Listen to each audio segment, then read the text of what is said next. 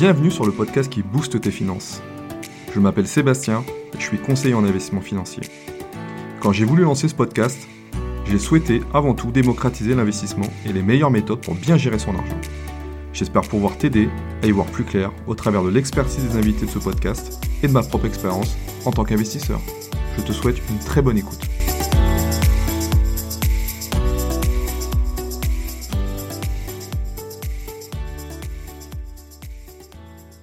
Aujourd'hui, donc j'ai le plaisir d'accueillir Christophe Tapia. Christophe Tapia, donc qui est directeur euh, général de la société de gestion Sony Asset Management. On va aborder ensemble une thématique qui est, vraiment intéressante, hein, euh, qui, on va parler d'obligations, on va parler du marché obligataire, on va essayer de, vraiment de vulgariser la chose pour que ça soit compréhensible par tous. Et puis ben, je vais laisser la parole à Christophe afin qu'il puisse se présenter. Bonjour Christophe. Bonjour, merci de m'accueillir, je suis ravi. Comment tu vas? Ben, Plutôt bien, plutôt bien, il fait beau. Euh la vie est belle, les marchés obligataires se portent bien, c'est un bon moment pour parler d'obligataires. Eh ben écoute, avec plaisir, avec grand plaisir. C'est d'ailleurs pour ça que tu es là hein, cet après-midi. Donc euh, on va, vraiment rentrer dans le, cœur du sujet. Du coup, euh, est-ce que tu peux te, présenter, nous parler un petit peu de ton parcours?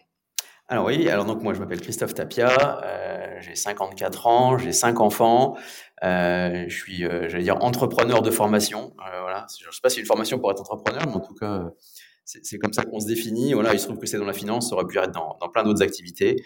Euh, voilà, plutôt très autodidacte et, et plutôt euh, plutôt très terrien. Donc euh, voilà, donc euh, créer une société de gestion, c'est pas simple. Hein. ça nécessite effectivement beaucoup d'agréments, beaucoup de beaucoup de choses à mettre en œuvre. Euh, c'est ce qu'on a fait depuis 15 ans en ayant créé Sony Asset Management.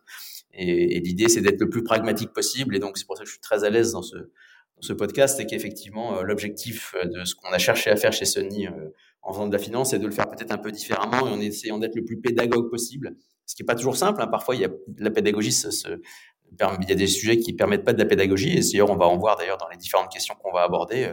Mhm. Parfois, il va être plus difficile de pédagogue, mais en tout cas, le but, c'est que tout le monde comprenne euh, le plus possible ce qu'on fait euh, pour pas qu'il y ait tromperie sur la marchandise et qu'à la fin, on sache un peu où on va. Quoi super. Écoute, c'est vraiment le but, hein. en tout cas c'est le but du podcast. On entend dans le vif du sujet, est-ce que tu peux m'expliquer un petit peu comment on fait pour devenir directeur général d'une société de gestion qui je crois qui pèse plus d'un milliard d'euros, hein, si je me trompe Oui, c'est ça. Alors comment on fait euh, bah, Déjà, il faut en créer une, il hein, faut bien démarrer. Voilà, donc euh, on crée une société de gestion, on a un parcours déjà euh, qui fait que j'ai travaillé dans d'autres sociétés de gestion avant. Et donc après, ça se fait assez naturellement, une fois qu'on connaît bien l'univers, qu'on connaît bien la manière de de constituer, de structurer une société de gestion, qu'on connaît bien euh, l'autorité des marchés financiers qui donne son aval pour qu'on puisse faire ce travail-là. Euh, voilà, après, euh, c'est juste après du, de l'opérationnel et d'essayer de montrer le plus patte blanche possible et de montrer un peu d'expérience pour pouvoir euh, que les gens s'intéressent à ce qu'on fait et, et qu'on gère suffisamment de capitaux pour euh, que la société soit rentable et que tout le monde gagne sa vie, c'est-à-dire le client en premier, bien évidemment, les gens avec qui on travaille, nous aussi, et, et l'AMF est très attaché d'ailleurs à cet univers de, de rémunération globale, donc euh, qui permettent d'être euh, totalement transparent. Voilà. Donc euh, une fois qu'on a fait ça, voilà, aujourd'hui Sony ça gère un peu plus d'un milliard d'euros, comme tu le disais, avec une vingtaine de collaborateurs. Et, l'idée c'est de voilà de continuer de développer cette activité, voilà, le plus possible et le plus intelligent possible, intelligemment possible et le plus de façon la plus transparente possible. Voilà. D'accord, ok. Euh, est-ce que tu peux du coup nous expliquer un petit peu le cœur de métier de, chez Sony, euh, Sony Asset Management, pardon, et euh, votre domaine d'expertise finalement au sein de, de, cette société de gestion? Alors notre domaine d'expertise historique, l'ADN de Sony, c'est la gestion obligataire. C'est comme ça qu'on a construit cette société. Euh, je me suis associé moi avec un ancien gérant de fonds en euros il y a 15 ans. Euh, voilà, aujourd'hui, on a absorbé une autre société de gestion euh, qui s'appelle SPPI Finance, dont le domaine de, de prédilection était aussi l'univers obligataire. Et c'est vrai que nous, ce qu'on a cherché à faire le plus possible, c'est à construire des outils au travers des obligations, que ce soit des obligations d'entreprise, des obligations d'État, pour donner du rendement aux clients qui viendraient investir de l'argent chez nous, dans nos portefeuilles, dans nos fonds. Donc le scope principal de Sony, c'est les obligations. Eh ben écoute, ça tombe, ça tombe bien parce que c'est le sujet qu'on va aborder ensemble cet après-midi. Est-ce que tu peux nous expliquer, avec des mots simples, qu'est-ce qu'une obligation, comment ça fonctionne? Alors, une obligation, euh, globalement, il y, a, deux, il y a deux choses. Il y a une obligation ou une action. La grosse différence entre les deux, c'est quand vous êtes actionnaire, vous êtes propriétaire d'une part de capital de la société. Quand vous êtes un gérant obligataire, vous êtes un créancier. Une obligation, c'est une dette qui est émise par une entreprise pour accompagner son développement. Et en face de cette dette émise, euh, vous avez un rendement qui est la rémunération liées à l'obligation qui a été émise, donc à l'emprunteur. Donc moi, je, prête de l'argent à des entreprises, voilà, qui sont des entreprises cotées euh, en bourse d'ailleurs. Je prête de l'argent à des entreprises et en face de ce prêt, il y a deux choses qui sont une durée et un niveau de rémunération. Pour résumer, une oblige en trois mots, c'est simple. C'est un contrat, une durée, un taux. Voilà, c'est un actif contractuel avec un vrai contrat écrit qui me donne droit à une rémunération sur une durée donnée. Voilà, c'est ça l'univers obligataire. Une obligation, que ce soit une obligation d'entreprise, une obligation d'État, c'est toujours ça. Un contrat, une durée, un taux. D'accord. Il me semble que d'ailleurs, on, peut également, il n'y a, pas que les entreprises hein, qui émettent des obligations, il y a aussi des États, hein, on est d'accord hein Exactement. Entreprise ou État, c'est la même chose. Ça reste contractuel. Et quand l'État français euh, émet un emprunt à 5 ans, il dit voilà, sur 5 ans, je vais vous donner tant, et dans 5 ans, je vais vous rendre votre argent. Voilà. Moi, il y, a quand même un, paradoxe. On entend toujours parler du marché action, mais quand on regarde finalement le poids du marché action par rapport au poids du marché obligataire, on s'aperçoit finalement le marché obligataire est beaucoup plus important en termes de volume. Exactement. Aujourd'hui, le marché des obligations dans le monde, c'est 300 000 milliards de dollars. C'est énorme. Le marché des actions, c'est 75 000. Le marché des obligations, c'est quatre fois plus gros que le marché des actions. Voilà. Donc, et c'est le marché le plus grand du monde. Et depuis toujours, d'ailleurs. Voilà. Et pourquoi c'est le marché le plus grand du monde? Parce que c'est celui qui recouvre le plus d'investisseurs. Voilà. Beaucoup de gens investissent sur les obligations parce que, intuitivement, euh, les obligations, c'est plus lisible. Voilà. à partir du moment où on retrouve ce qu'on disait tout à l'heure, un contrat, une durée, un taux, on sait où on va. Voilà. Donc c'est ça que recherchent la plupart des investisseurs. Maintenant, les actions, c'est d'autres choses, c'est d'autres leviers. Mais en tout cas, pour rester sur notre univers obligataire, c'est vrai que c'est cette visibilité et cette lisibilité pour le pour l'investisseur final, qui soit euh, investisseur entreprise, euh, client final, particulier ou État, cette visibilité elle est essentielle et c'est ça qui fait la force de l'univers obligataire aujourd'hui et sa taille. D'accord. Euh, moi, j'ai une question par rapport, par rapport justement à cette, euh, au risque, hein, parce que bah, forcément, ça reste un investissement, donc on, il y, a un risque, il y a quand même un risque sous-jacent. Euh, est-ce que tu, aujourd'hui, on considère que les obligations c'est quand même moins risqué qu'une action? Est-ce que tu peux nous expliquer un petit peu pourquoi? Alors, le niveau de risque, normalement, quand vous achetez une obligation, euh, vous portez deux risques. Le premier, c'est que la personne à qui vous prêtez de l'argent soit pas en capacité de vous le rembourser. Voilà. Donc, c'est ce qu'on appelle le risque de défaut. Donc, aujourd'hui, si vous prêtez de l'argent à l'État français, si l'État français fait banqueroute, euh, il ne vous remboursera pas votre argent. Donc, ça, c'est le premier risque. Le deuxième risque, c'est un risque d'évolution du capital de l'obligation. Voilà. Donc, euh, comment ça évolue le prix d'une obligation? Ça évolue en fonction des taux d'intérêt. Quand les taux montent, votre valeur d'obligation baisse. Quand les taux baissent, votre valeur d'obligation monte. C'est assez basique, hein, c'est un jeu à somme nulle. Voilà. Et donc aujourd'hui, on est dans des niveaux de taux qui sont plus élevés, voilà, donc le risque premier aujourd'hui quand on achète une obligation, c'est un risque de défaut. Voilà. Maintenant, euh, nous, notre travail, c'est de regarder quelles sont les obligations qui vont le plus possible ne pas faire défaut, bien évidemment. Et donc là, on va rentrer dans des outils euh, financiers, dans des outils de, connaissance des entreprises euh, dans lesquelles on met de l'argent, ou des États d'ailleurs dans lesquels on met de l'argent, pour s'assurer qu'elles ne vont pas faire défaut. Voilà. Mais les deux risques premiers, c'est ça. C'est le défaut et l'évolution du capital. Mais même si l'évolution du capital, c'est un vrai sujet, si on garde une obligation du début à la fin, et que l'entreprise ne fait pas défaut, on est sûr de récupérer le capital plus l'ensemble des intérêts sur la période, la période initiale. D'accord. Et donc du coup, euh, si je comprends bien, euh, hormis ces deux risques-là, euh, si on regarde un petit peu la volatilité des actifs, hein, classe action et classe obligataire, qu'est-ce qui, comment, ça justifie finalement que cette classe obligataire soit un peu moins volatile? Alors historiquement, elle l'a été moins. Depuis 2022, elle est à peu près équivalente. Aujourd'hui, en fait, quand on achète une action, il y a une inconnue, c'est on achète les bénéfices futurs et les résultats futurs d'une entreprise. Quand on est gérant obligataire, j'ai envie de dire quelque part, c'est pas c'est, ce qui m'intéresse, c'est la performance comptable de l'entreprise, pas tant la performance économique. La question que je me pose en tant que gérant obligataire, c'est de se dire est-ce que l'entreprise X sur une durée de tant d'années est capable de me payer les coupons et surtout à la fin de me rembourser mon capital? C'est ça mon sujet. Est-ce qu'elle sera meilleure que l'entreprise Y ou l'entreprise Z? Ça m'importe peu. Donc c'est pour ça qu'aujourd'hui, l'univers obligataire, il est plus lisible et entre guillemets, avec guillemets, plus facile à traiter, parce que les questions que je me pose sont pas exactement les mêmes. La question, c'est pas de savoir est-ce que Peugeot va faire mieux chrono. La question, c'est de savoir est-ce que Peugeot va me payer mon coupon pendant les 4 ans de l'emprunt Peugeot et qu'à la fin, je vais récupérer mon capital. C'est ça le travail d'un gérant obligataire. Et c'est pour ça qu'il y a moins de volatilité. D'accord, ok. Tu parlais justement à, juste titre hein, de, la, volatilité qui, s'est passé un petit peu passé sur le marché obligataire en 2022-2023. Est-ce que tu peux nous rappeler un petit peu les mécanismes finalement de la sensibilité du prix d'une obligation en fonction de la, variation des taux? Exactement. Alors c'est assez simple. Quand vous obligez une obligation à 10 ans, donc vous prêtez de l'argent à quelqu'un sur 10 ans, si les taux montent de 1%, votre obligation, elle se déprécie de 9% en capital. Dans l'autre sens, c'est la même chose. Si vous avez prêté 100 à quelqu'un sur une durée de 10 ans et que le prix des obligations baisse de 1%, vous gagnez 9% en capital. Et ce qui s'est passé en 2022, c'est que les taux ont énormément monté. Mais énormément monté parce que historiquement, on n'avait jamais connu une période avant 2022 avec des taux aussi faibles. Les taux étaient à zéro. Donc quand on passe de 0 à 2, bah, vous perdez 18% en capital, voilà, si vous aviez des obligations à 10 ans. Et ça, c'est un des éléments qui est essentiel, qu'on évoquera d'ailleurs tout à l'heure, c'est que plus votre obligation est sur une durée longue, plus cette sensibilité à la hausse ou à la baisse des taux est importante. Plus vous êtes sur une durée courte, plus cette sensibilité est faible. Et donc, il y a plus de volatilité sur une obligation à 10 ans que sur une obligation à 1 an, et encore plus que sur une obligation à 6 mois. Voilà, c'est comme ça que fonctionne l'univers obligataire aujourd'hui. C'est très mathématique, hein, c'est pas de la poésie notre métier, hein. c'est vraiment des maths. quoi comme tu dis, cette baisse des taux qu'on a connue justement avant la période de 2022, euh, est-ce que ça pourrait justement expliquer un petit peu finalement la baisse continue des fonds en euros hein, Parce que c'est vrai que le fonds en euros est un des sujets, en tout cas un des supports d'investissement euh, préférés des Français quand on parle d'assurance vie ou de plan épargne retraite. Est-ce que c'est ça finalement qui justifierait cette baisse des rendements des fonds en euros? C'est 100% ça. Voilà. Aujourd'hui, 80% d'un fonds en euros est investi en obligations d'État. Donc, euh, quand les, prix des obligations d'État euh, n'ont fait que de baisser et été à zéro, bah, c'est difficile de donner un rendement quand vous avez 80% de votre actif qui vous rémunère zéro.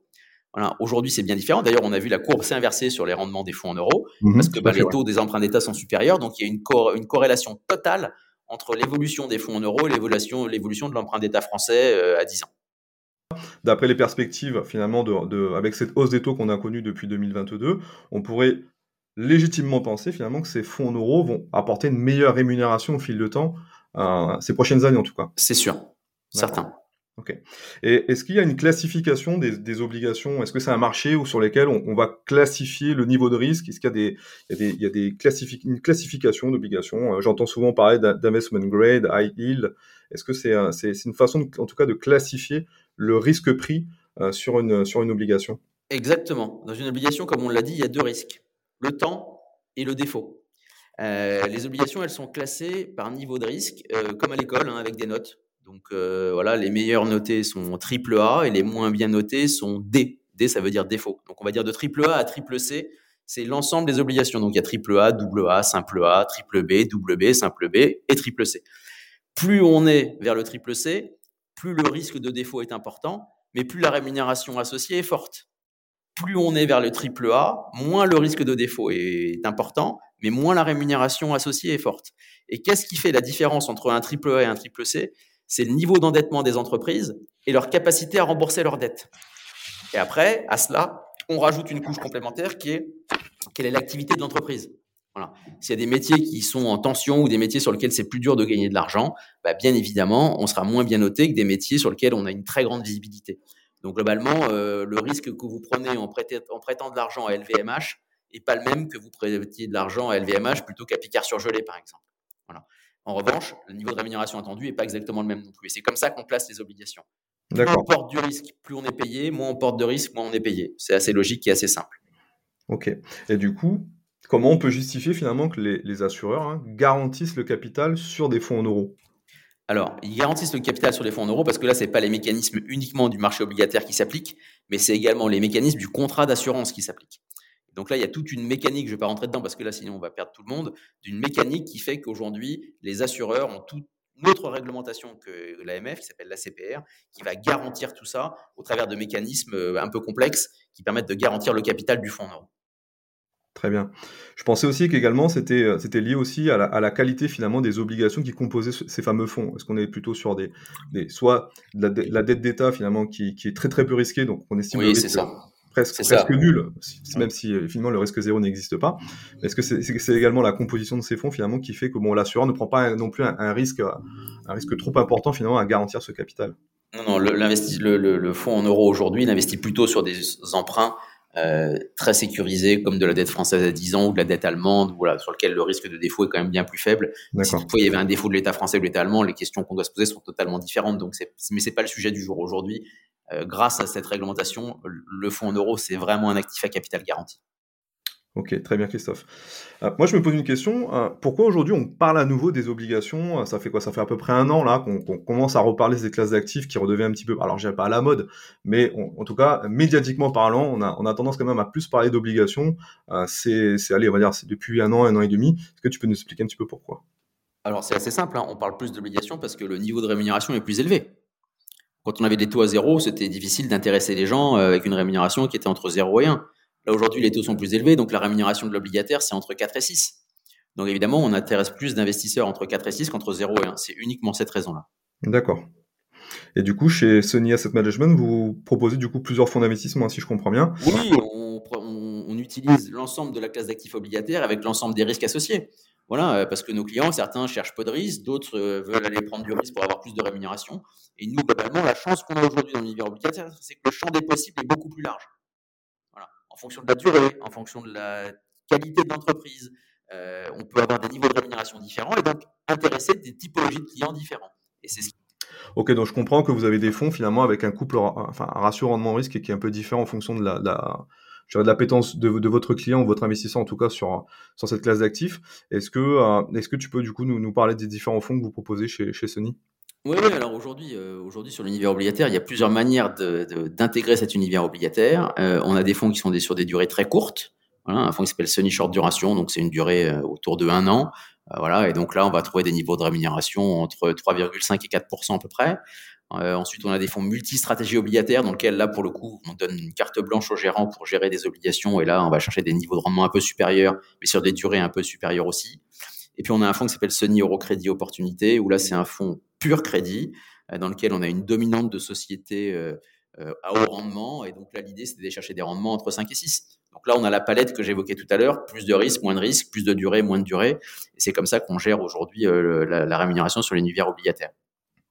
Très bien. Comment fonctionne du coup, si, je, soulève un petit peu le, capot de votre société de gestion, comment vous faites, vous, les analystes, pour sélectionner finalement euh, les, meilleures obligations en fonction de vos fonds, en fonction de la typologie de vos fonds? Alors déjà, on a beaucoup d'expérience, on, on les connaît bien, les émetteurs. Euh, les émetteurs avec lesquels on travaille aujourd'hui, c'est des émetteurs qui émettent des obligations très régulièrement, parce que certaines arrivent à échéance, on en émet d'autres, et ainsi de suite. Donc on travaille essentiellement avec des, un univers qu'on connaît déjà bien. L'univers des obligations qui intéresse Sony aujourd'hui, c'est à peu près 350 sociétés différentes. Voilà. C'est à peu près toujours les mêmes. Donc on a une bonne visibilité sur euh, leur histoire et les gérants sont plutôt des gérants expérimentés, donc ils ont cette connaissance-là. Et après, on va choisir les obligations en fonction des conditions du moment et en fonction des différents fonds dont on a parlé tout à l'heure. Voilà, plus ou moins de risques, plus ou moins. Et donc le, choix, il est quand même très large aujourd'hui. Et après, nous, on s'est mis quelques contraintes, c'est-à-dire qu'on investit que sur les obligations qui sont émises en euros, par exemple. Voilà, donc il n'y a pas de risque de change. On investit que sur les obligations à minima d'une taille de 200 millions d'euros. Voilà, pour avoir effectivement une liquidité facilement adressable. Euh, voilà, donc c'est des, des petites choses que l'on met en place pour que le client euh, se retrouve dans l'univers très large qu'on a aujourd'hui sur l'univers obligataire. Donc du coup, si je comprends bien, des entreprises uniquement européennes alors, pas forcément que européennes. Pas forcément. On a des entreprises euh, américaines, brésiliennes, mexicaines qui émettent des obligations en euros parce qu'elles travaillent sur des chantiers en Europe, par exemple. Donc, nous, il faut juste que la monnaie soit en euros pour que quand on donne un taux, c'est le véritable taux que le client va avoir, sans avoir un risque de change si c'est une obligation en dollars, en livres sterling ou autre chose. D'accord, donc c'est vraiment en fait, si je comprends bien, dans le process de sélection d'une entreprise, on va, on va vraiment, vous allez décortiquer finalement les comptes de résultats, les bilans des entreprises, les perspectives, Exactement. pour vraiment comprendre un petit peu euh, où est-ce que du coup euh, vous allez mettre les pieds euh, en sélectionnant cette entreprise-là, en tout cas ses obligations pour financer son activité. C'est parfaitement résumé, c'est exactement ça qu'on fait. D'accord, ok. Euh, je, vais te l'avouer, hein, je suis plutôt très fan euh, finalement de l'investissement passif, mais sur les actions. Hein, j'utilise beaucoup les ETF notamment, euh, et c'est ce que je conseille d'ailleurs à mes clients régulièrement. je suis un peu moins convaincu par contre sur le modèle de l'ETF obligataire. Est-ce que du coup tu peux nous faire un petit peu un parallèle entre ton métier, toi de gérant, et finalement le, mécanisme de quelqu'un qui s'intéresserait justement à un ETF obligatoire pour investir sur cette classe d'actifs? Alors la difficulté c'est que pour un ETF on réplique un indice. Les indices obligataires sont très protéiformes. Donc, euh, parce que euh, une action, il n'y a pas une problématique de durée. Nous, on a une problématique mixte entre de la durée et de la rémunération. Et donc, euh, les ETF auraient vraiment avoir des ETF très précis en termes de durée. Alors que les ETF aujourd'hui obligataires, c'est un ETF 3-5 ans. Mais 3 et 5, c'est pas pareil quand même. Il y a une grosse différence. Ou 7-10 ans. Ben, 7-10 ans, c'est pas pareil. Ou que de l'investment grade, ou que du haut rendement. Enfin, l'univers le champ des possibles est trop vaste dans l'univers obligataire pour choisir un ETF qui va être capable de répliquer l'ensemble de l'univers. C'est impossible. C'est pour ça qu'il y a plutôt des ETF efficients sur les actions et un peu moins sur l'univers obligataire qui est trop vaste, trop large et dans lequel les composantes sont trop importantes et trop différentes pour avoir un truc qui soit complètement sur mesure. D'accord. De, tes explications, il y a encore la possibilité d'avoir une surperformance finalement par rapport au marché par le, biais de la sélection des obligations euh, que vous faites au sein de, au sein de, vos analyses, euh, ce qui est peut-être un peu plus compliqué finalement à obtenir pour un gérant de fonds d'action.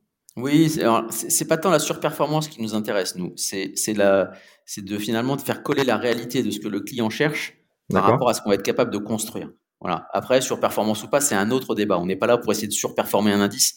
On est là juste pour essayer de faire le job auquel on a été, euh, on a été astreint de faire par rapport à une, une, typologie de client ou par rapport à un niveau de risque qu'on est capable de prendre, tout simplement.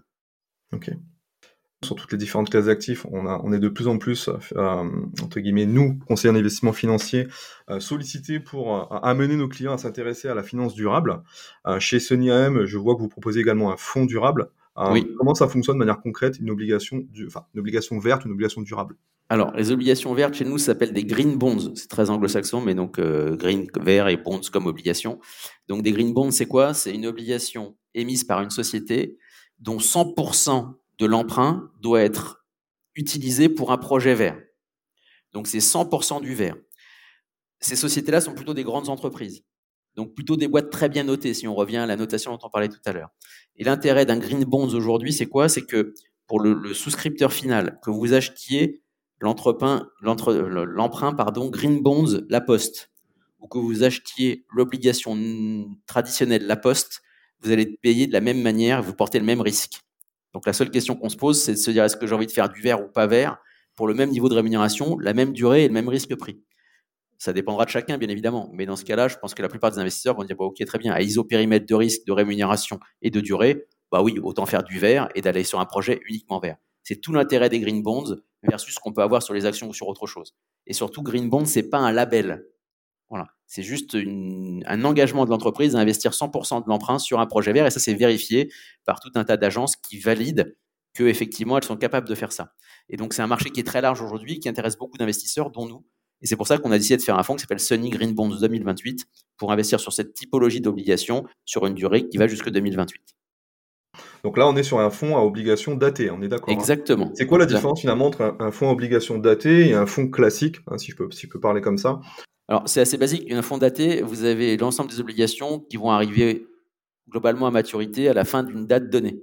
Dans un fonds ouvert, euh, vous avez plus de flexibilité pour faire varier la durée des obligations en fonction de leur niveau de rémunération. Donc, la gestion obligataire datée, elle est statique. La gestion obligataire ouverte, elle est flexible et donc plus dynamique en termes d'évolution dans le temps. D'accord. Donc, si je comprends bien, euh, au moment où un, gérant décide de créer un fonds daté, on va avoir une sélection d'obligation au départ, mais qui finalement ne va pas bouger dans le temps. Non, elle ne va pas bouger, sauf s'il se passe un événement particulier. Mais non, non l'objectif, c'est que ce soit fixe. On achète les obligations, on les porte jusqu'à la maturité de l'emprunt, jusqu'à la fin de l'emprunt. Donc il n'y a, pas, y a, pas, y a pas un mouvement flux entrant, flux sortant sur ces obligations-là. À la différence d'un fonds classique obligataire, où là, on va avoir un peu du stop, on va appeler du stop picking finalement, euh, des choix, des reventes d'obligations euh, au moment où vous estimez que ce soit le plus important de le faire. Alors, stock picking, c'est pour les actions. Nous, on dit bond picking sur les obligations. comme ça, on a l'analogie entre les deux. ok, super. Merci à toi. Euh, du coup, comme moi je suis particulier, comment je fais pour investir finalement dans des obligations? Est-ce que, est que je peux moi-même aller sur un marché et me dire, tiens, je vais acheter une obligation de telle ou telle entreprise, Renault, Total Energy, LVMH alors, tout est possible, mais la problématique du marché obligataire, c'est que la souche minimum sur laquelle vous pouvez investir, c'est 100 000 euros. D'accord. On ne peut pas investir moins de 100 000 euros sur une obligation. Voilà. C'est pour ça que c'est un marché qui est moins adressé par les particuliers en direct, et c'est à ça qu'on sert. Nous, quand on a un portefeuille avec 70 émetteurs à l'intérieur, si vous vouliez vous-même faire un portefeuille avec 70 émetteurs, il vous faudrait 7 millions. Voilà ça paraît beaucoup pour commencer à investir sur l'univers obligataire. alors que nous, euh, voilà, à partir de 100 euros, vous pouvez investir sur un fonds de Sony dans lequel vous allez avoir justement cette granularité de 70 émetteurs différents, tout simplement. Ok. Donc effectivement, en termes de mutualisation du risque et puis en termes d'accessibilité, euh, il est effectivement possible pour un particulier de pouvoir investir directement dans vos fonds ou dans d'autres. Hein, bien sûr, bien sûr. Mais, euh, et du, coup, ça se fait forcément sur des enveloppes euh, fiscales comme on connaît, des enveloppes d'épargne telles qu'on connaît l'assurance vie ou, le plan épargne retraite. Hein, vous êtes Exactement. D'accord. Ok. bah tiens, ça serait intéressant d'avoir ton point de vue. Toi, comment tu vois le marché obligataire évoluer ces prochaines années? Quelles sont pour toi les perspectives de ce marché? 2024, 2025 alors, c'est dur de se projeter sur des durées longues. Euh, aujourd'hui, on a des niveaux de taux qui sont plus élevés, donc qui permettent d'avoir une rémunération sur une durée plus importante. Maintenant, est-ce que les taux vont baisser et monter demain? Euh, Il y a plus de chances naturellement qu'ils baissent qu'ils montent. Maintenant, tout est possible, évidemment. Euh, on ne peut pas dire jamais dans notre métier. En revanche, le gros intérêt du marché obligataire, c'est que si les taux baissent demain, comme je l'ai expliqué tout à l'heure en préambule, on va avoir du gain en capital en plus du coupon. Donc c'est pour ça aujourd'hui que l'univers obligataire retrouve toute sa place, parce qu'il y a deux moteurs de performance, le gain en capital s'il est au baisse, et le coupon lié à la rémunération de l'emprunt. Et donc c'est dans cet esprit-là qu'on imagine voir le marché obligataire évoluer, euh, évoluer demain, donc c'est plutôt très favorable pour l'ensemble des investisseurs. Donc là, concrètement, un investisseur particulier qui souhaite s'intéresser à cette classe d'actifs, on a la possibilité en tout cas aujourd'hui d'avoir des rendements qui soient au-dessus de l'inflation. Donc tu me parlais de rendements entre 5 et 7 si je, si je, si je comprends ouais, ça dépend. Le, le moins risqué, c'est autour de 3,5, le plus risqué autour de 7, entre 3,5 et 7. D'accord, donc en fonction de la typologie des fonds Bien sûr. Euh, que l'on va retrouver. Ok. Euh, bah tiens, une question à toi en tant qu'investisseur. C'est quoi un peu ton péché mignon Qu'est-ce que tu fais toi à titre euh, personnel? Alors nous, évidemment, on, investit beaucoup euh, sur des obligations parce que c'est notre univers, donc euh, voilà, c'est un univers qu'on connaît bien. Mmh euh, et ce qui est intéressant aujourd'hui, c'est que voilà, on, fait comme pour nos clients. Hein. Nous aujourd'hui, on est plutôt très à l'aise à investir sur un univers obligataire parce qu'on a cette visibilité là. Voilà. Donc c'est vrai que l'univers obligataire, il est devenu très confortable aujourd'hui. Donc on, en profite aussi autant qu'on peut, quoi. Ouais. J'imagine. Les conditions sont bonnes. Oui, carrément. Oui, elles sont bonnes, vraiment. Elles sont bonnes. Ok. Euh, bah écoute, j'ai une dernière question pour toi, Christophe. Est-ce que tu as une personne à me recommander euh, pour un prochain épisode euh, du podcast Booster Finance? Est-ce que tu as quelqu'un qui, qui, te semble intéressant, en tout cas, à interviewer pour, pour apporter du contenu sympa pour nos auditeurs? Alors, j'aurais dû dire mon fils parce qu'il est tout petit. Et comme ça, il pourrait voir si finalement on a été suffisamment pédagogue pour qu'il réexplique les choses euh, comme avec un langage. Je te donnerai pour le podcast. Voilà, avec un langage d'enfant. Voilà. Euh, non, aujourd'hui, euh, au-delà de l'univers obligataire qui permet de faire plein de choses, je pense que aller interroger un gérant action, je pense que c'est intéressant parce qu'aujourd'hui, l'univers des actions, il est plus complexe.